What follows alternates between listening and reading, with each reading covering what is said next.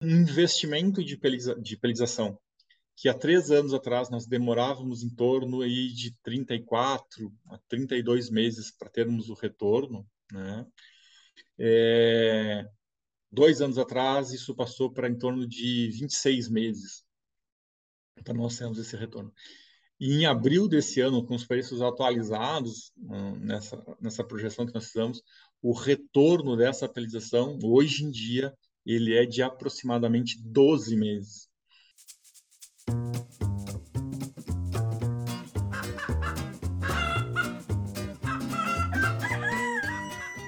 Olá, Avilovers! Sejam bem-vindos a mais um episódio do Avicast, o podcast da Academia da Avicultura. Meu nome é Gabriela Dal Ponte e hoje eu terei o prazer de entrevistar um dos grandes nomes da nutrição animal e também uma pessoa que tem uma importância para mim, pois foi meu orientador, me acompanhou há muitos anos, que é o professor Dr. Alex Maiorca, o professor Alex Maior, é zootecnista pela Universidade Federal de Santa Maria e possui mestrado pela Universidade Federal do Rio Grande do Sul e doutorado pela Unesp. Atualmente, ele trabalha como professor de nutrição animal na Universidade Federal do Paraná, onde ele já está por 20 anos e comanda o Laboratório de Nutrição e Estudos de Animais Não Ruminantes, o LEPNA. Professor, obrigada pela participação. É uma honra ter você aqui conosco. Para mim é um prazer. É, obrigado pelo convite, Gabriela. É, assim como você comentou, né, é um prazer falar com você, principalmente pelo fato de você já ter sido nossa aluna anteriormente, né? Então isso é bastante prazeroso para nós estarmos aqui para debater esse assunto importante hoje. Hoje nós vamos falar sobre um tema que tem grande importância na produção animal e principalmente para os nutricionistas, que é a forma física da ração e processamento térmico. Né? Como a gente comentou, fico feliz de conversar com o professor Alex sobre esse tema, por já ter participado do laboratório dele, também porque ele é um dos principais pesquisadores nesse setor no Brasil, porque não há tantos laboratórios né, que fazem pesquisa nessa área, até pela necessidade de maquinário, e mas é um tema né, a realidade do dia a dia da avicultura. Então, hoje o nosso objetivo é passar por algumas etapas da fábrica de ração e conversarmos dos pontos críticos aí da importância de cada etapa, como também discutir algumas pesquisas e alguns novos dados que existem nessa área. Nós vamos discutir moagem, tamanho de partícula, mistura e peletização. Então, começando pela moagem, né, ela é uma parte importante do processo por definir o tamanho de partícula e também auxiliar na, na mistura, né, na homogeneidade da mistura posteriormente. No entanto, o tamanho de partícula ideal pode variar de acordo com o ingrediente e a espécie em que a gente vai destinar essa ração. Então, professor, queria que você comentasse para os nossos ouvintes quais são os principais pontos de importância da moagem e da granulometria dos ingredientes. Começando então com essa questão de tamanho de partícula, né? O tamanho de partícula é extremamente importante, uma vez que nós estamos trabalhando com aves e nós temos que lembrar dos aspectos fisiológicos, né? Que envolvem desde o consumo até o melhor aproveitamento pelos, a, dos nutrientes pelos animais. Para começar, a, em termos de consumo, o tamanho de partícula é muito importante, uma vez que nós anatomicamente, né, a questão ocular, né, os, os, os olhos dessas aves eles não, não são na posição frontal e sim lateral, e isso influencia muito em termos de capacidade de percepção do alimento. Então, as aves dão preferência por partículas maiores relacionado a isso, né? E também um outro aspecto anatomo-fisiológico é uma menor capacidade de produção de saliva. Então, quando nós temos partículas muito pequenas, a ingestão se torna difícil porque a, os anima, essas aves precisam homogeneizar mais, né? É, homogeneizar, produzir mais saliva, porque se tem uma superfície maior, né, ela tem que lubrificar mais para conseguir deglutir essas partículas. Então, quando nós temos partículas maiores, isso, essa necessidade por saliva é relativamente diminuída, né, porque a superfície é menor, né, o, o, então ele consegue a deglutir esse alimento com maior facilidade. Em termos de consumo, basicamente era isso de importante que nós temos que lembrar, por que, nós damos preferências por partículas maiores para as aves. E aí um outro aspecto extremamente uh, importante, é, que é a questão de o aproveitamento do alimento. Quando nós temos a passagem do alimento é, do a, da moela para o duodeno, isso é regulado né, lá por uma, uma válvula importante, que é o, o piloro. Né? Então, essa passagem ela é dada por uma questão de viscosidade e tamanho das, das partículas que estão presentes ali, que é em torno de 0,7 milímetros, que nós temos que esse, esse, esse alimento tem que estar em um tamanho menor que esse 0,7 para poder passar numa situação normal, né? numa situação ah, de boa saúde de trato, de trato digestório. Então, quando nós damos partículas maiores, esse alimento acaba ficando mais tempo no movimento de retoperistalse entre proventrículo e moela. Isso traz algumas vantagens. Por exemplo, uma diminuição de pH dessa massa, desse bolo alimentar, e isso vai começar, então, a, a, a uma potencialização maior da digestibilidade da proteína, principalmente da proteína. Então, partículas maiores, elas tendem, vamos lembrar lá das fases da secreção gástrica, né? Fase cefálica, gástrica e intestinal, né? A fase gástrica é de maior expressão, né? De maior volume. Então, esse alimento fica mais tempo retido na região de proventrículo e moela, há uma maior exposição ao HCl, principalmente, e isso diminui pH sensivelmente, né? Tem vários trabalhos na literatura mostrando a diminuição sensível de pH de proventrículo e moela, principalmente de moela. Né? Os trabalhos do, do Dalk, da, da, da década de 90, já mostram isso bem claramente. Então, isso é muito importante em termos de efetivação né, e melhoria da digestibilidade das proteínas. A partir do momento que esse alimento fica mais tempo, até a moela conseguir macerar esse alimento, diminuir o tamanho da partícula para um tamanho razoável que ela possa passar uh, pelo piloro, então esse alimento vai entrar no intestino delgado. Então, a, a, a otimização desse alimento, né, já mais que ficou mais tempo na moela, a digestibilidade desse, dessa massa, né, principalmente nos ingredientes de origem vegetal, elas vão ser é, potencializadas, né, porque esse alimento já vem, de, os nutrientes já estão de uma forma mais exposta para a ação então de enzimas pancreáticas e enzimas de mucosa intestinal fazerem o processo de hidrólise final não somente da proteína também, né, mas de carboidratos, né, como o amido, de gorduras, etc. Então, em termos anatômicos, fisiológicos, o tamanho de partícula tem grande relevância na capacidade de consumo e de utilização dos alimentos. Com isso, né, a, a gente pode também atribuir isso, a, essa questão do tamanho da partícula a, maior, maior tempo de, de permanência na, na, parte gástrica, é, uma melhor funcionalidade intestinal, né? Porque como ele vai o, o proventrículo vai vai essa massa alimentar vai ter um pH mais baixo, né? obviamente que vai ter que ser neutralizada por ação de bicarbonato pancreático, mas esse alimento, a, a, a proventrículo e moela vão funcionar como uma barreira maior, né? mais eficiente no controle de uma série de micro-organismos, né? Então, uma efetividade maior e, consequentemente, provavelmente uma funcionalidade intestinal maior também. Então, a princípio era isso.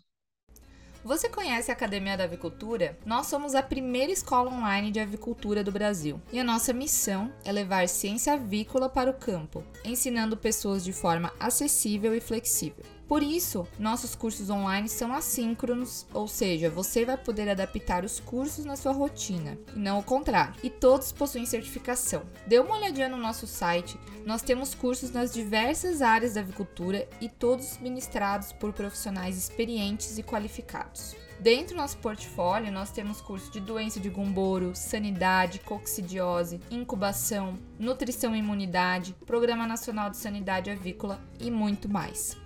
Então entre no nosso site www.academiadaavicultura.com.br. E professor, eu sei que vocês também trabalham bastante com essas diferentes granulometrias de moagem entre os ingredientes, então eu queria que você falasse um pouco, né, principalmente milho, farelo de soja, que eu sei que vocês já têm estudado. Há uma diferença de granulometria que a gente deve utilizar para cada um dos ingredientes? É, isso é importante também, né? Se nós pegarmos, fizermos uma revisão biográfica, né, 95% de todos os artigos vão estar sempre relacionados à granulometria, principalmente de milho, né? O ingrediente, por que o milho, né? Porque é o ingrediente que, que entra em maior quantidade nas nossas dietas, o milho ou alguma outra fonte energética, né, algum outro cereal, que entra em maior quantidade na dieta. Então, o que nós fizermos em cima de, de, tamanhos de partícula do milho, ele vai ter uma expressão maior. Então, a maior parte dos trabalhos trabalham né, tem esse foco de granulometria, principalmente desses componentes energéticos, né, como o milho. Então, e outro detalhe, né, as outras fontes nós estamos, os outros ingredientes que nós estamos usando, como farelo de soja, muitas vezes eles já vêm com uma determinada granulometria que a gente não pode trabalhar, o nosso range de trabalho de granulometria às vezes é menor. Mas, mas os aspectos são bem importantes, né? Então, vamos começar pelo milho, que é, o, é a maior parte dos trabalhos. A maior parte dos trabalhos mostram então, uma granulometria hoje adequada uh, em dietas fareladas, vamos chamar assim, né, vai trabalhar aí em torno de, de mil, de mil uh, a 1.100 micras, né? Mas isso é muito relativo, tá? Muito relativo por quê? O outro aspecto que eu tenho que levar em, em, em, relação, em consideração junto são o desvio padrão, né? O que a gente chama de DPG dessas dietas. É, muitas vezes, dependendo do, da quantidade de ingredientes que eu estou usando, no meu DPG, uh, trabalhando com uma granulometria muito grande, muito alta, eu posso ter um DPG com uma variação muito grande, isso tem uma interferência, inclusive, numa, vamos chamar assim, numa desmistura da ração no campo mesmo, né, lá, lá no misturador, uh, dependendo do tipo de, de, transporte que a gente tem, inclusive dentro do, do, do galpão. Então, mas a recomendação é mais ou menos essa, em torno de mil, mil e cinquenta, mil micras, para que a gente otimize, uh, faça uma otimização máxima do período de permanência de, do, bolo alimentar como um todo no proventrículo e moela. Em relação ao farelo de soja, algumas particularidades, né, isso tem sido foco de alguns estudos nossos, de alguns trabalhos publicados recentemente. É, quando a gente está otimizando o desempenho, principalmente, né, as respostas são muito semelhantes ao que a gente vê no milho. Tá? Partículas maiores, muitas vezes a gente não tem, como eu falei anteriormente, um range uma capacidade de trabalhar com partículas maiores, né? Porque o nosso farelo de soja já vem com uma determinada granulometria, elas não são muito altas, porque lá na indústria de, de farelo de soja, né? O principal objetivo é a extração de, de óleo, né? E muitas vezes essa granulometria tá, que nós recebemos do farelo de soja está relacionado com a capacidade de extração, né? Do, do sistema de extração da gordura, uh, que é o, o produto mais uh, de maior valor agregado na soja. Então, mas a princípio, né, em termos de digestibilidade e uh, desempenho, uh, nós temos dados semelhantes, assim, partículas maiores de, farelo de soja também vão otimizar. Em relação à digestibilidade de aminoácidos, né, assim, a parte de digestibilidade mesmo, né, nos ensaios de digestibilidade, com dietas isentas de proteína, por exemplo, a gente tem algumas observações um pouco diferentes, dados um pouco diferentes dos, daquelas granulometrias que a gente recomenda para otimização de desempenho, né? Mas, de forma geral, né, nosso objetivo maior é produção, é desempenho, né, principalmente conversão alimentar aqui no Brasil. Então, eu otimizaria partículas maiores também no farelo de soja. Mas ainda há uma certa dúvida né? Então, em termos de, digestibilidade, de, de aproveitamento de algum, alguns determinados aminoácidos, tá? Mas, a princípio, a mesma situação do milho. Isso estou falando em dietas fareladas, né?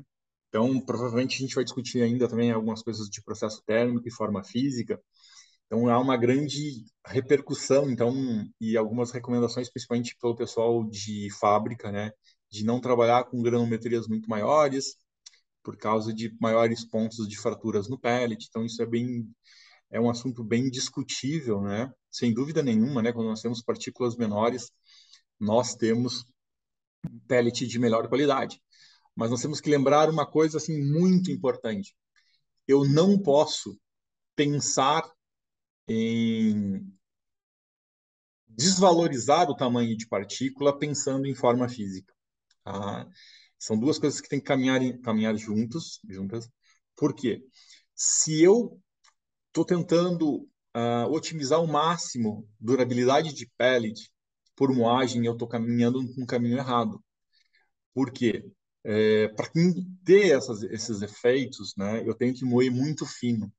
Né? E aí eu perco todas essas vantagens de tempo de permanência, melhor uh, funcionalidade intestinal, tudo isso é perdido porque eu aumento com o aumento do tamanho da partícula, eu aumento o tempo de permanência e, consequentemente, de utilização dos nutrientes que estão nesses alimentos. Quando eu moo muito fino, por exemplo, para dar uma melhor qualidade de pellet, é, eu perco, eu até ganho qualidade de pellet, ganho, posso ganhar em consumo, mas eu perco em digestibilidade, eu perco em eficiência de utilização dos alimentos.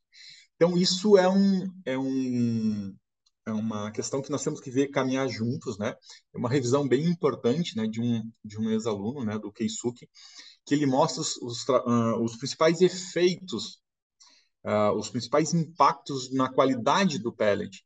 E lá, porque nós temos lá, quanto mais fino, melhor a qualidade do pellet. Mas a gente não pode pensar em moer a menos de 850 micras, tá? Para melhorar a qualidade de pellet. Isso é um, é um, é um equívoco muito grande. Então, quando nós trabalhamos nas granometrias que a gente trabalha na, na, de recomendação para otimizar digestibilidade e desempenho em frangos de corte, é, entre 850 até 1050 micras, é, eu não tenho grande impacto na qualidade de pellet. Eu vou ter um grande impacto, por exemplo, de melhora de qualidade de pellet quando eu moo abaixo de, de 850, de 800. Porém, isso é muito grave, né? Nós perdemos desempenho porque nós não conseguimos otimizar a questão da eficiência. Melhora a qualidade de pellet, melhora o consumo, mas não melhora a eficiência, porque esse alimento vai passar mais rápido pelo trato digestório. Então, a gente tem que ajustar isso. E esses dois fatores, qualidade de pellet e tamanho de partícula de ingredientes, eles têm que caminhar juntos. Então, não existe uma recomendação única ah, o meu DGM deve ser de 950. Até quanto eu estou melhorando ou prejudicando a minha qualidade de pellet? Porque hoje no Brasil, a gente pode dizer aí que 90%, 95%, 90% das nossas rações de aves de corte, elas são pelletizadas, né? Não vamos entrar nos detalhes de uma boa pelletização ou uma péssima pelletização, mas elas são pelletizadas e o objetivo é ter um bom pellet, né? Muitas vezes a gente não consegue. Mas eu tenho que trabalhar essas duas características sempre de forma conjuntas. A qualidade de pellet ela é extremamente relevante. Né? Toda vez que eu perco em qualidade de pellet, é, eu estou perdendo eficiência de, de desempenho. Né? Mas eu não posso sacrificar o tamanho de partícula para melhorar a, a tamanho de, a qualidade de pellet. Isso tem que ficar muito, muito claro na nossa conversa. E outra questão, também a gente vai entrar mais sobre a peletização, né, daqui a pouquinho, mas o professor até comentou um pouco da desmistura, dependendo do tamanho das partículas e da variabilidade aí desses tamanhos. E tem alguma outra especificidade dessa moagem depois na mistura também? Por exemplo, se a gente tem um determinado tamanho de partícula, tem algum um ajuste na mistura que a gente deve fazer ou algum ponto que a gente deve atentar? Não. É, as, as variações que nós proporcionamos em tamanhos de partícula, né, é, elas não são suficientes para a gente ter, é, promover, ter que promover ajustes nos nossos processos de misturas, né? Os nossos processos de misturas, eles são, eles têm, estão consolidados, eles são cobrados, né?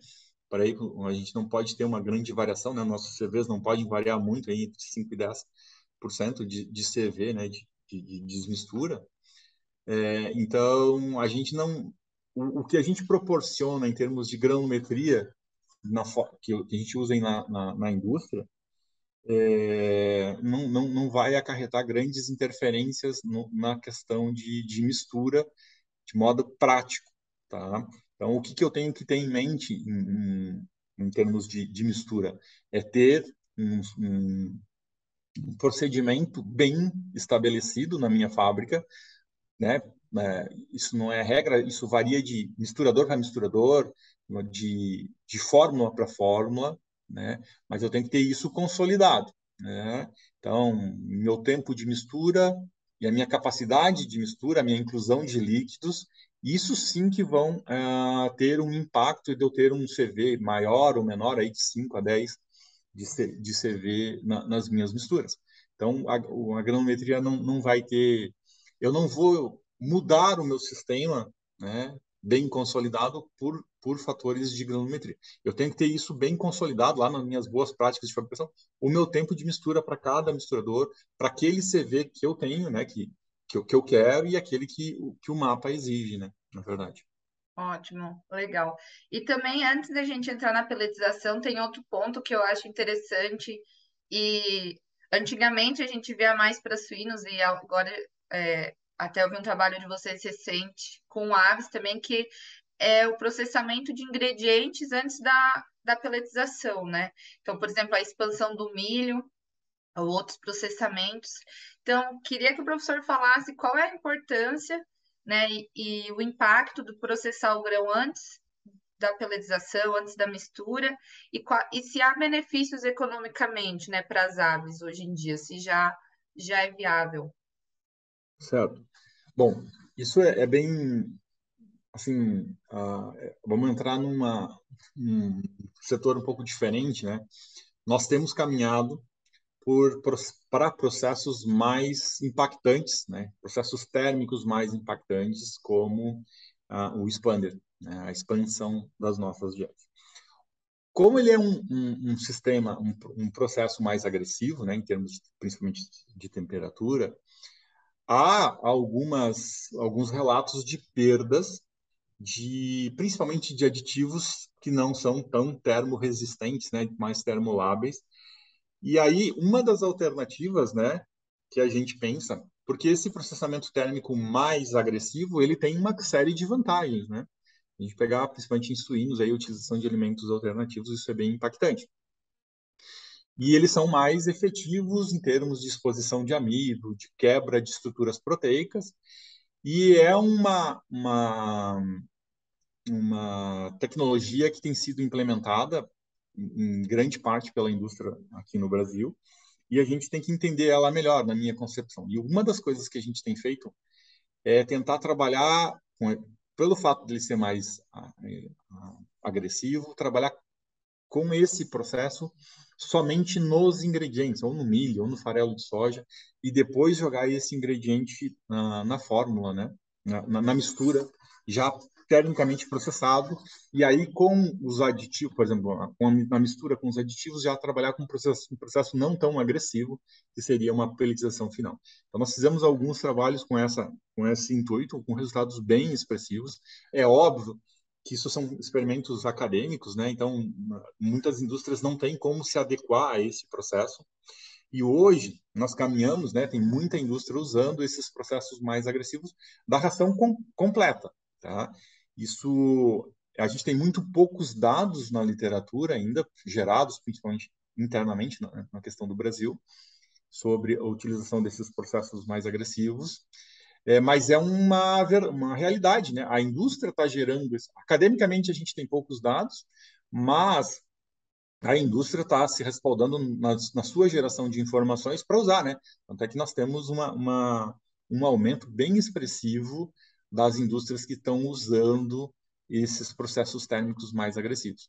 Então, a gente ainda tem que entender né, um pouco mais desses processos essa é uma, uma alternativa que a gente está tentando estudar, que é processar o, alguns ingredientes, principalmente o milho, antes, né? E vamos chamar assim, entre aspas, vamos fazer um ingrediente novo, um milho expandido, para que daí esse milho entre na mistura, né?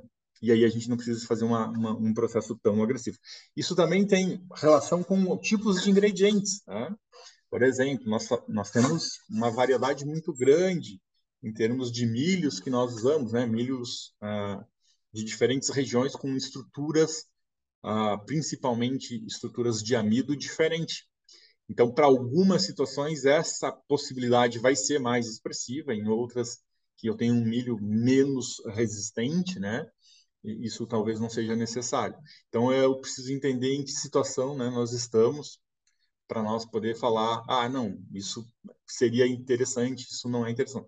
O nosso objetivo nas nossas pesquisas é tentar dizer assim, essas são ferramentas possíveis de serem utilizadas. E aí cada indústria vai, vai pensar, né, se aquilo é adequado a ela ou não. Mas é uma alternativa importante, isso já existem algumas indústrias trabalhando, por exemplo, a questão do expander, de expandir milho e farelo de soja, e depois fazer um processamento térmico. Né? Na avicultura ainda, o que a gente tem pelo menos de conhecimento na indústria, se faz a expansão e depois do, da massa toda, né, da, da, ração já misturada, e depois faz o processo de pelletização, tá? Mas é uma alternativa importante que a gente tem que estudar melhor. E essa alternativa, professor, para é, para nós entendermos melhor aí quem está nos ouvindo, seria então, por exemplo, na estrutura da fábrica de ração, o milho passaria pela moagem, depois o expander e depois entraria na mistura e logo em e pelletização. E essa expansão e tratamento do milho, do farelo de soja, tem algum impacto depois na pelletização? É, não sei, benefício ou até uma piora? A princípio, sim, né? Porque ah, toda vez que a gente faz a questão do processo de expander, né? A expansão dos ingredientes, eu, uma das grandes vantagens do expander é melhorar a qualidade de pellet. Né? Então, ele tem um impacto bem, bem relevante em qualidade de pellet. Então, isso é, é bem relevante, Gabriela. Você quer que a sua empresa apareça aqui no Avicast? Mande um e-mail para mim, gabriela.academiadavicultura.com.br, para saber um pouco mais das oportunidades de patrocínio aqui do nosso podcast. Bem, eu acho que a gente já comentou algumas coisas de peletização, mas a gente pode entrar então agora nesse tema que também tem bastante coisa para falar. A peletização é uma grande aliada na produção de aves imagino que, como o professor falou, adotada em quase toda a ração para frangos de corte, pelo menos, né, no Brasil. E a pelletização de rações é um processo térmico que utiliza aí, é, pressão e temperatura e umidade para fazer uma nova forma, né, para processar esse, esse, essa ração farelada e transformar ela em pellets. E durante né, esse processamento, a gente tem aí é, também modificação de estruturas, além da forma física, né? Não é só uma nova forma física.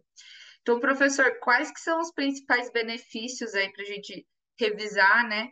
E o que que os últimos trabalhos têm mostrado sobre processamento, é, talvez novas tendências de temperatura, porque as nossas fábricas também sempre têm uma pressão de produzir muito, muita ração, então às vezes dificulta, né, essa pelletização por mais tempo? E, enfim, então eu queria que o professor comentasse um pouco. São três teorias que a gente tem que entender que elas podem estar caminhando juntas para otimizar os nossos resultados quando nós fazemos a pelletização. O primeiro delas é que o processamento térmico que nós usamos, né, eles vão fazer uma pré-gelatinização desse amido, que nada mais é do que uma exposição maior desses grânulos de amido, facilitando então o seu processo de hidrólise, né, uh, dessas estruturas uh, e, consequentemente, melhorando a utilização da energia dos alimentos por essa pré-gelatinização e também pela quebra né, das estruturas terciárias e quaternárias das proteínas que fazem parte das nossas dietas. Então, esse calor pode romper essas, essas estruturas, principalmente as pontes de hidrogênio e de enxofre que estão dando sustentação a essas proteínas e, consequentemente, melhorando a digestibilidade de aminoácidos. Então, isso é a primeira, as primeiras teorias, os primeiros trabalhos lá de pelização mostram isso. Uma segunda teoria é a questão da melhor utilização da energia, né? Tem um trabalho clássico né, que a gente sempre cita uh, do grupo do professor Titter, mostrando que o tempo de descanso das aves ele é muito uh, importante, né? O, o, quanto melhor a qualidade desses pellets, menos tempo esse animal fica em termos uh, fazendo o ato de consumir o alimento. Então, é um, gráfico bem bonito mostrando que a eficiência de utilização energética é muito semelhante à eficiência de, ao, ao gráfico do tempo de descanso desses animais. Então, uma diminuição de mantença, provavelmente aí relacionado uh, ao hábito de ingestão do alimento. E para nós, nos últimos trabalhos, né, na tese da Andrea, uh, foi feita uns 4, 5 anos atrás, a gente, para nós, nós caminhamos para um entendimento que todas essas teorias são importantes, mas que o papel mais expressivo nesse, nesse contexto é o consumo, é facilitar consumo. Tá? Então, partículas maiores, esse animal consome com maior eficiência. Então, pelo esse maior consumo, ele apresenta uma maior eficiência de deposição, tanto de tecido magro como de tecido gordo, por, seu consumo, às vezes, excessivo. Então, essas teus, três teorias, né? Melhora a digestibilidade, diminuição de consumo e... Uh, diminu... Desculpa. Digestibilidade, menor, menor uh, mantença e maior eficiência de consumo e, consequentemente, de deposição uh, tecidual. Então, tudo isso, então, a gente depende de algo muito importante que é lá na fábrica, né? que é estrutura de pellet. Então, pellets de boa qualidade. Então, as respostas da pelletização elas são proporcionais à minha a eficiência de produzir pellets íntegros, de, da chegada de pellets íntegros até o bico desse, desse frango de corte. Sem qualidade de pellet, né, maior quantidade de finos, a pelletização ela vai se tornando menos eficiente e muitas vezes não há, há é, respostas econômicas. Duas coisas importantes que nós temos que lembrar. É, primeiro lugar, ah, quando nós implementamos, por exemplo, um processo de pelletização, nós estamos sempre esperando melhoras de resultados, né, de eficiência ah, produtiva. Eu tenho uma visão um pouco distinta disso, né? Para mim, a pelletização ela é um poupador, principalmente de energia. A energia é o nosso componente mais caro em termos de formulação, né? E quando eu trabalho, por exemplo, com dietas de alta energia, e passo a, ser, a fazer pelletização, essa eficiência da pelletização é menor. Então eu tenho que lembrar disso. A pelletização ela vai ser sempre mais eficiente quando eu vou trabalhando com dietas de menor densidade energética. Então não adianta eu trabalhar com uma dieta de altíssima energia e achar que eu vou introduzir um processo que é relativamente caro e vou ter grandes melhoras. Não, eu vou ter que trabalhar minhas dietas com diminuição de energia para que eu tenha uma eficiência a gente sempre fala, né? o processo de pelletização tem um efeito extracalórico muito importante. E é esse efeito extracalórico que eu tenho que aproveitar para ter uma eficiência, uh, um retorno econômico maior. Então, esse é um ponto-chave. Né? Muitas vezes os nutricionistas, os nutricionistas pensam que vão conseguir otimizar simplesmente pela introdução do processo de pelletização. Não, eu vou ter que trabalhar muito essas minhas fórmulas para entender porque o meu consumo vai ser diferente e eu tenho que levar isso em consideração. Então, esses aspectos têm que ser sempre bem ah, pensados estrategicamente para se ter um bom processo. E além disso, né, quando eu tenho altas dietas de altíssima energia é porque eu tenho maior inclusão de gordura, principalmente. E aí eu tenho um contrassenso. Gordura e pelletização na mistura, né, gordura na mistura não, não não se faz um pellet de boa qualidade com grandes inclusões de gordura. Então, nos últimos anos até surgiu, né? Algumas indústrias no Brasil já fazem uso da adição de gordura pós-pellet. É um, é um mecanismo, é um, um equipamento que eu acredito de que, que pode apresentar boa eficiência, né? Porque a partir do momento que eu tenho mais que 2, 2,5% de gordura nas minhas misturas, eu vou perdendo qualidade de pellet. Aí sim, a minha, o meu maior vilão em qualidade de pellet tende a ser a gordura. Né? Não é a granometria, como a gente pensava até anos atrás, como a gente discutiu anteriormente, quando falamos de granometria, e sim a quantidade de gordura. Então, a possibilidade de eu trabalhar com adição de gordura pós-pellet é uma coisa que a indústria deve pensar com carinho para, se eu quero continuar com as minhas densidades uh, de gordura alta, pensando, por exemplo, em conversão alimentar ou aspectos relacionados a isso, em talvez fazer essa adição pós-pellet. Né? Isso vai te garantir um pellet de boa qualidade e uma eficiência de produção boa. Então, pensar sempre nisso quando pensarmos em qualidade de pellet. Sem dúvida nenhuma, a pelletização hoje é, é, é algo que tem um retorno muito rápido, né? Agora, no início do ano, ah, junto com o Leopoldo, que foi meu aluno de doutorado, a gente fez algumas projeções, né, pela evolução dos custos de matéria-prima nos últimos três anos. É um investimento de, peliza, de pelização que há três anos atrás nós demorávamos em torno aí de 34 a 32 meses para termos o retorno, né? É, dois anos atrás isso passou para em torno de 26 meses para nós termos esse retorno. E em abril desse ano, com os preços atualizados hum, nessa, nessa projeção que nós fizemos, o retorno dessa atualização, hoje em dia, ele é de aproximadamente 12 meses.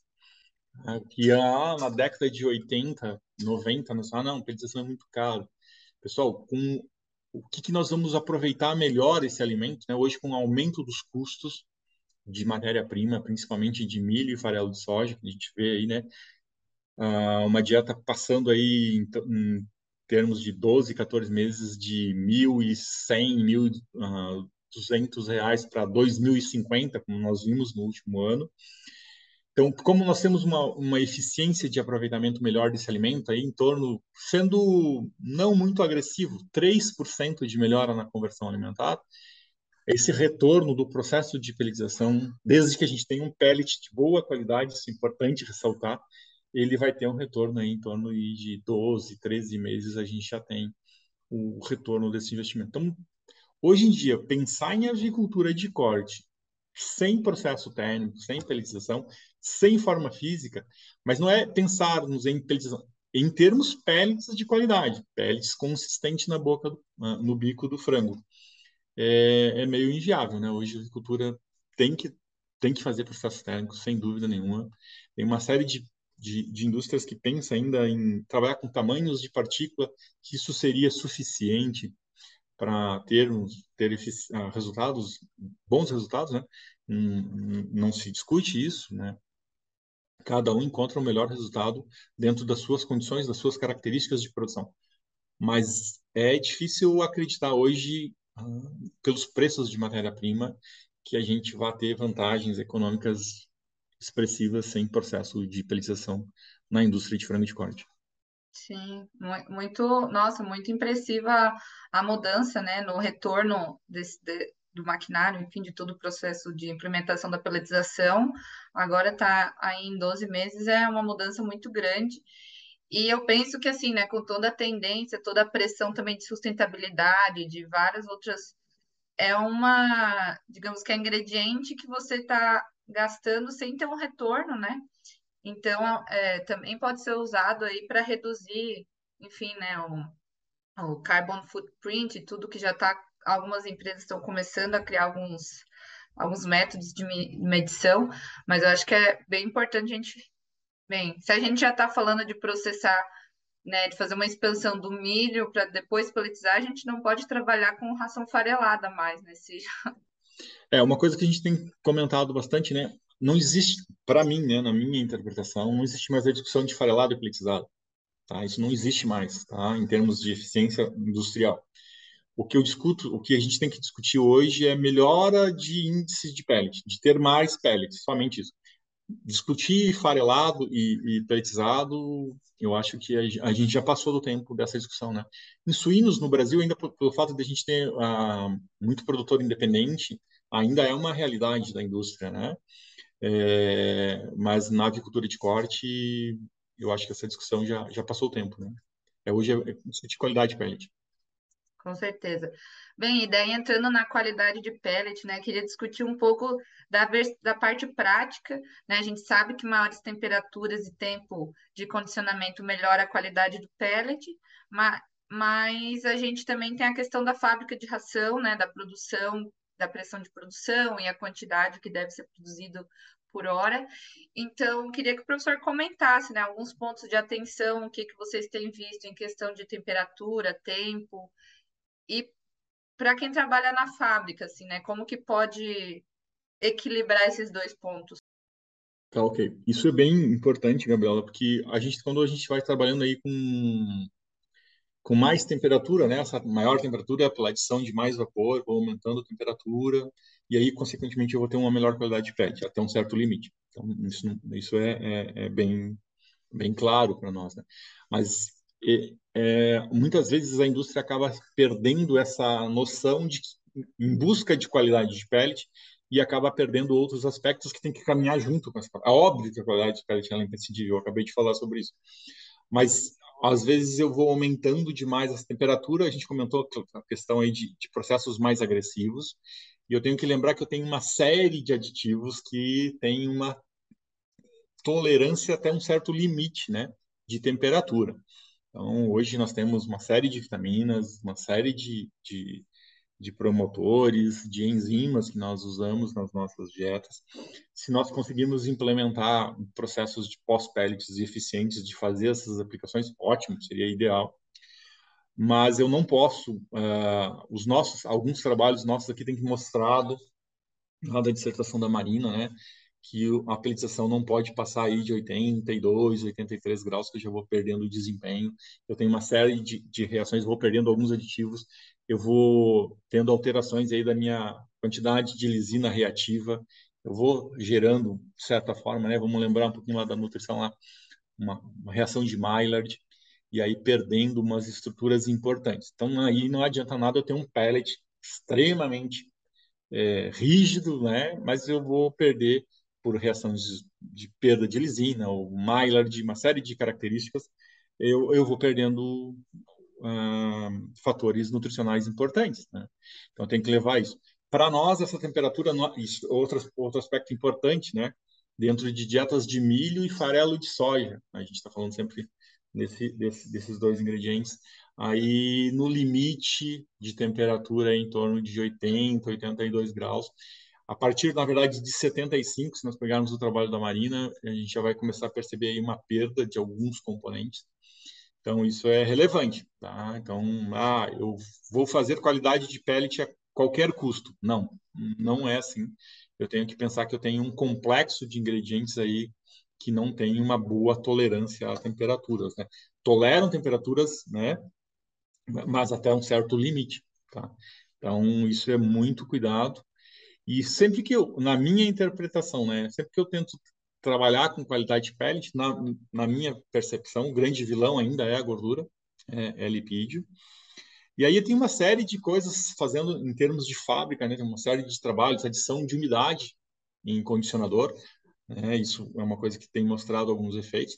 Não sei se se é possível na estrutura de todo mundo, né? Agora recentemente saiu um artigo com um aumento de umidade de água no misturador, uma melhora de qualidade de pellet, a diminuição de, de gordura, é, entender melhor a sua relação tamanho de partícula, qualidade de pellet, aquilo que eu falei anteriormente, não existe ah, a qualidade, o tamanho do o DGM que eu tenho que ter é 900. Não, eu tenho que levar pensar sempre junto esses aspectos, né?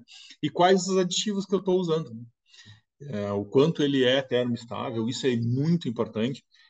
É, eu, eu fazer testes de recuperação desses aditivos, saber o quanto eu estou perdendo ou não estou perdendo.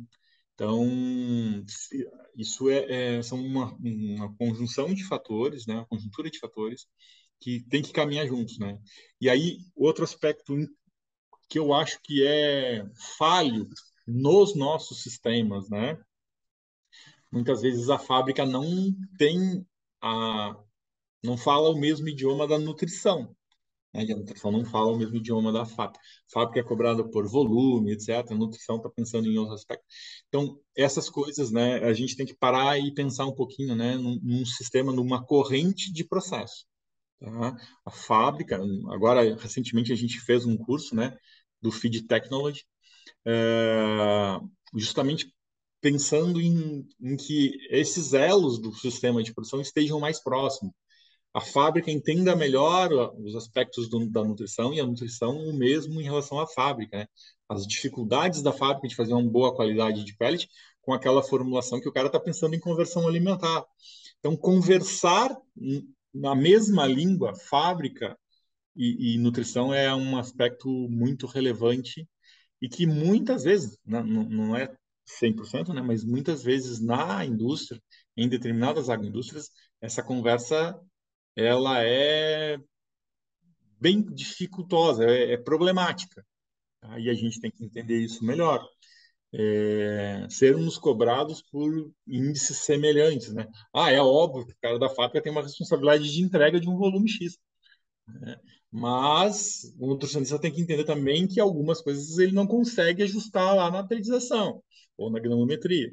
Então, essa, esse diálogo entre os elos do sistema de produção, internamente, eles têm que ser constantes, né?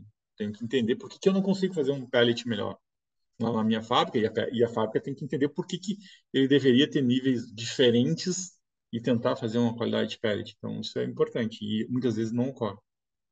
Legal, sim, é, é, é, um ponto bem importante, né? Porque se cada elo é cobrado de uma forma diferente, cada um está olhando nos seus resultados e o resultado final às vezes não é o que está todo mundo prezando, digamos assim, né? Qualidade, enfim. E, professor, nesse, nessas tecnologias de processamento, é, você tem visto alguma tendência? A gente né, já falou de expansão também, e talvez essa adição de óleos e produtos de pós-pelletização, né? Mas, e tem algumas outras tendências ou processos que estão surgindo? É, para nós no Brasil, né, é, acho que a expansão ela vem to tornando, tomando uma, uma expressão muito grande, né? As grandes agroindústrias têm uma tendência bem forte de implantação desse, desse processo térmico, né, um pouco mais agressivo, para melhorar, principalmente melhorar a qualidade de pellet. Então, eu vejo como uma tendência, né, e eu volto a salientar aquilo que eu comentei lá anteriormente. A, indústria está tomando essa decisão baseada nas informações que ela está gerando, né, isso é extremamente salutar, né, mas nós, em termos acadêmicos, a gente tem muito pouca informação, né? Porque demanda uma estrutura maior de fábrica, né? De, de processamento desses alimentos e que muitas vezes, na maioria das vezes no Brasil, a, a gente não tem. É, a gente na universidade que tem tentado trabalhar muito com enfoque né, na criação de uma planta piloto com essas estruturas para justamente é, que essa informação ela seja mais mais ampla essa informação. A indústria que está tomando essa decisão hoje de implantação desses sistemas, que são sistemas é, bem impactantes, ela está tomando baseado nas suas próprias informações. Tá? Então, não é toda a indústria que consegue gerar essa informação também. Então, mas ela é uma tendência. Eu acho que hoje ela é uma tendência forte. Né? O pós-pellet, eu acho que ela teve um período aí a, a inclusão de gorduras pós-pellets, né? é, há quatro, cinco anos atrás, maior, mais gente tentando implementar, mas é uma tecnologia que eu acredito, acho que ela é, ela pode, se bem usada, pode trazer resultados importantes, expressivos, né? Mas acho que seriam essas duas, hoje eu colocaria essas duas é, principais tendências, né? E as duas estão relacionadas com melhora de qualidade de pellet. E para você que tem interesse em aprender mais, a Academia da Avicultura tem um curso muito legal sobre sistemas alternativos de criação de poedeiras, que está lá no nosso site www.academiadavicultura.com.br. É um curso gravado com uma pessoa com uma experiência internacional no assunto. Você vai aprender online, é, você pode deixar suas dúvidas, suas perguntas para o professor. Tem material de apoio, as aulas e a apostila do curso. Então é um conteúdo bem completo. Além Além disso, em relação aos poedeiras, nós também temos um curso sobre nutrição de poedeiras, que você pode achar lá no nosso site, e também um curso de biosseguridade que está muito completo e é muito importante para poedeiras também, né? Não só para frangos de corte ou outras aves, especialmente quando a gente pensa nesses novos modelos de criação que os animais têm contato à cama. É uma outra dica para você aprender um pouco mais e conseguir trabalhar nesse mercado de trabalho, nessas outras oportunidades que estão surgindo surgindo. Professor, ter, assim, indo para o final do nosso episódio, não queria deixar passar uma oportunidade também de conversar sobre um tema importante que seria os ingredientes alternativos, né? A gente vem falando do aumento dos grãos, milho e, e farelo de soja. É, eu tive recentemente, a gente gravou um episódio com o professor Strigini também, que a gente falou no geral, né, sobre as características de outros ingredientes, outras possibilidades. Mas agora pensando na fábrica de ração, né, nos processamentos, como que esses ingredientes alternativos eles respondem aos processamentos, como que eles vão se comportar na fábrica de ração? Existe diferenças do que a gente já está acostumado, né, milho, farelo de soja? Certo. Bom, é, assim, eu particularmente como professor de nutrição, eu não gosto do termo ingredientes alternativos, tá? Eles são alternativos para quem, quando, aonde, né? Num mundo globalizado que vocês mais jovens trabalham bem mais que nós, mais idosos, é, ingredientes alternativos. É, é, então, fórmula, dietas não à base de milho e farelo de soja, vamos tentar dar esse caminho. No Brasil, né? Vamos pensar nisso, sorgo. Um, um, uma questão importante do sorgo em termos principalmente de moagem, né? Às vezes, ah, eu vou usar sorgo, né? Aquela regrinha básica lá que a gente aprende, né? 80% do valor vai entrar sorgo, quando nós temos, né? Por isso a gente chama de alternativo. E aí eu vou trabalhar. Então, muito cuidado em termos de moagem, né? Grão menor, o impacto dos nossos, as velocidades dos nossos martelos ajustados para milho não podem ser as mesmas de velocidade de impacto nesses grãos, né? Então eu tenho uma tendência de não mexer em misturador, em, em moinho, e isso é bem bem comum, né? O indivíduo, a fábrica passa a usar esse ingrediente alternativo, então aí o sorgo, e aí ele começa a ter diminuição de tamanho de partícula, associa isso a uma série de desafios maiores, entéricos, né, maior velocidade de passagem, né, e por, por causa de tamanho de partícula. Então, acho que quando nós vamos partir para o sorgo, muito cuidado com moagem. Ela é, e ela tem se tornado cada vez mais realidade, né?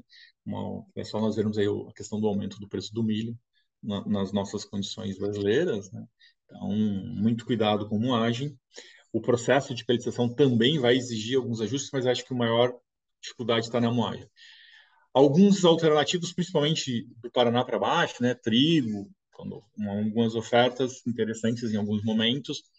Aí eu, todos os ajustes nutricionais, né, não é o, o foco da nossa discussão aqui, mas em termos de qualidade de processamento, eu vou trabalhar com qualidades melhores, né? Eu tenho mais trigo, eu tenho mais, consequentemente, mais glutelinas, né, proteínas derivadas do glúten, que tem uma capacidade de fazer uma massa viscoelástica, né, que a gente aprende lá na, na questão de panificação, por exemplo, né, uma capacidade viscoelástica melhor, então o pellet é mais resistente, né? Porque na maior parte das vezes, não, os pellets, principalmente na Europa, obviamente tem a questão da energia, que são energias níveis de energia um pouco menores, mas também tem uma quantidade de ingredientes que tem, por exemplo, o trigo, uma capacidade de formar um pellet mais consistente. Então, isso até é uma vantagem. Né? A indústria de peru usa muito o trigo justamente para dar melhor consistência ao pellet, né? Então, lembrando de todos os fatores antinutricionais lá, polissacarídeos não amiláceos, todos que estão presentes, né? Que ninguém deve ter discutido com vocês. Mas em termos de qualidade de pellet, aí eu tenho até uma vantagem. Né? Eu, tenho uma tendência de melhorar a qualidade de pellet com esses ingredientes. Então, desses ingredientes, é, vamos chamar de alternativos, nessa, nessa, nesse, nesse prisma de processo, acho que o maior cuidado seria com moagem desses ingredientes, principalmente do sorgo. Moer sorgo não é a mesma coisa que moer milho. Tá? E então, maior cuidado com isso. Acho que em termos de, de alternativos estariam relacionados a isso, principalmente, Gabriel. Show, professor. É, muito bom. E cada vez mais vai ser utilizado, né? A gente está até com a tendência de farinhas de insetos. Eu não sei, até uma curiosidade, se existe alguns trabalhos com peletização, com farinhas de insetos. Não, eu, o que eu tenho lido, Gabriela, não, não li. Um, um, outro alternativo, né, que a gente tem uma tendência bem forte, né, e a gente tá, já não é mais nem tendência, a gente já está usando muito, é DDG. Então, quando eu uso, eu tenho, não tenho grandes variações no processo de purificação, eu tenho que lembrar que geralmente esses, eu vou estou entrando aí com um ingrediente com um tamanho de partícula menor, né, então ele tem uma, até uma melhora em termos de eficiência, estou tirando um pouquinho de farelo de soja, então, em termos de processo, eu também tem que ter um certo cuidado, até quanto eu estou usando, mas, mas não é um problema que vá trazer perda de qualidade de pellet, né? Muitas vezes até dá uma melhoradinha aí na, na qualidade de pellet, mas é um ingrediente que ele não é mais uma tendência, né? Acho que nem dá mais para chamar ele de alternativo na atual conjuntura de preço de milho. A gente está usando uh, bastante ele e eu tenho que um, eu tenho que entender melhor as, os meus equipamentos, né, os meus a minha pelisadora, o meu condicionador, pela quanto mais eu vou utilizando desses ingredientes, eu vou ter, eu tenho que conhecer melhor a resposta que as minhas máquinas vão dar pela mudança desses componentes. Sim, perfeito. Legal, professor. É, acho que a gente vai encaminhando para o final. As minhas perguntas é, eram essas, mas a gente sempre também deixa um espaço né, para o entrevistado se se teve algum ponto que a gente falhou, né, não, não conversamos, algum ponto importante de fábrica de ração, ou uma mensagem final mesmo que você queira enviar, passar para os nossos ouvintes, é, fica com você a palavra. Não, eu acho que a gente abordou uh, todos os, os pontos mais importantes no processo, né? Eu acho que quando a gente fala de processo, uma outra coisa que a gente tem que estar caminhando junto é boas práticas de fabricação. Então, isso é, é relevante, né? Que, que quando eu estou mexendo com o processo, isso tem que estar tudo bem consolidado dentro das suas condições de BPF, né? Não, não é o assunto aqui hoje. Mas eu tenho que sempre pensar que eu estou trabalhando essa, essas duas dois pontos de maneira concomitante. Acho que o processo hoje, processamento térmico e, e moagem, eles são imprescindível, imprescindíveis que eu entenda melhor uh, o que, que eu posso extrair mais dos ingredientes, né, pelo aumento dessas, desses ingredientes. E o estudo de processo, ele é, é uma coisa importante e que muitas vezes nós relegamos, né? Comentei anteriormente que a maior parte das informações de processamento, elas são geradas pela própria indústria. Então, isso nós na universidade temos trabalhado nos últimos três anos de maneira bem aplicada na tentativa de, de produção de um centro de tecnologia de rações aqui na instituição, para que a gente consiga gerar informações, divulgar informações e principalmente uma coisa, treinamento de pessoal. É, se nós fizermos aí um levantamento com os indivíduos que trabalham em fábrica de ração. Nós vamos perguntá-los, perguntar para eles aonde eles aprenderam, né?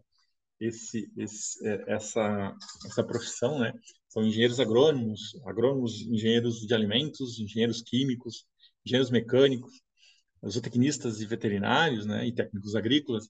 Eles aprenderam a, a, sua função na ração no próprio ambiente de trabalho, né? Nós não temos um centro de formação nós somos o terceiro maior produtor de, de ração do mundo e nós não temos um centro de, de treinamento, de, de ensino de processamento térmico, de processamento de ração. Né? E nós fazemos processamento desde a colheita. Né? Então, isso é imprescindível que a gente invista em conhecer o processo. Tá? Tanto nós, nas instituições de pesquisa, e também a indústria. Acho que a indústria tem feito isso, né? porque ela já percebeu a resposta econômica que ela vai ter. Mas nós, como instituição de pesquisa e de ensino, a gente tem que investir mais, trabalhar mais e conhecer melhor essas respostas. Então, isso a gente tem tentado fazer, né, aqui no, no, com o, o Instituto de Tecnologia de Ração, que é um projeto embrionário, mas que a gente quer ver se em dois anos a gente coloca ele em funcionamento. Eu acho que seria uma coisa muito importante para Brasil e América Latina como um todo, né, para a gente entender melhor esses processos. Acho que era isso, Gabriela.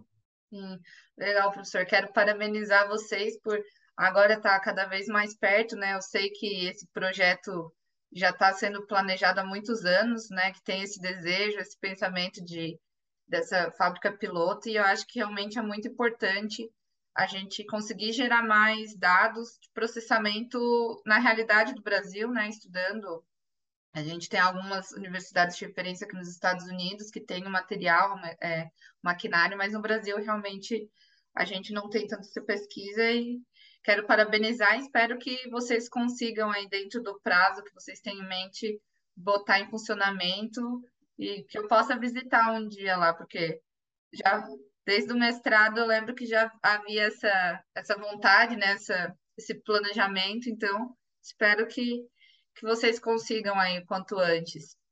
Também se passa, é, o professor tem, a, tem um site né, do Instituto, tudo, se quiser passar para o pessoal conferir, dar uma olhada. Não sei como está a questão dos cursos, se já passou a inscrição, se vocês ainda vão abrir mais. É, a gente está atualmente com um curso de. Vai, vai começar agora, né, com a professora Nanda, um curso de processamento de rações para PET.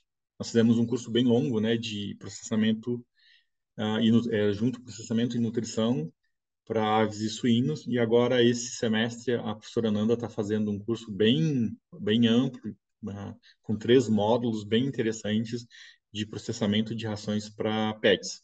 Tá? Então, procurem lá Feed Technology Institute uh, tanto no, uh, na internet, né, e também no, no, no LinkedIn e no Instagram, e venham fazer parte desse, dessa, dessa, desse projeto, que é um projeto bem interessante e que vai trazer frutos bem, bem importantes para o sistema de produção de ações no Brasil. Legal, sim. É, Queria parabenizar, espero que eu consiga, depois que já tiver montada, visitar essa fábrica e ver como que está funcionando também. Professor, queria agradecer a participação, agradecer todo esse conhecimento compartilhado, a aula que a gente teve aqui, desde fisiologia das aves até realmente parte prática, né, da fábrica de ração. Tenho certeza que os ouvintes vão vão gostar muito de todo esse conhecimento, que não é todo mundo que tem, né? Como você falou, o pessoal aprende na prática dentro da fábrica. Então é sempre bom a gente conseguir compartilhar para o pessoal que está em treinamento, pessoal que gostaria, e até os nutricionistas, para entender mais o que, que passa dentro da fábrica, né? Certo. Para mim foi um privilégio ter participado desse programa e a universidade está sempre à disposição de vocês, né? Para que a gente puder compartilhar dessa informação, das informações que são geradas aqui e estamos sempre à disposição, então, Gabi. Show de bola, professor. Muito obrigada. Então, queria agradecer você, ouvinte, também que ficou conosco até o final. Muito obrigada. Muito obrigada pela sua confiança no nosso conteúdo, por estar aqui com a gente, sempre nos seguindo. E se você é, ainda não escutou outros episódios, nós temos outros episódios em nutrição e inovação e vários outros temas. E também nós temos aí nosso canal no Instagram, no LinkedIn e o nosso site, onde a gente tem os nossos cursos online sobre agricultura e nos diversos temas, com certificação, com muito conteúdo e muito profissional bom que está lá ensinando vários temas da agricultura para vocês. Então, Conferem lá também e fiquem ligados nos próximos episódios. Muito obrigada e até mais.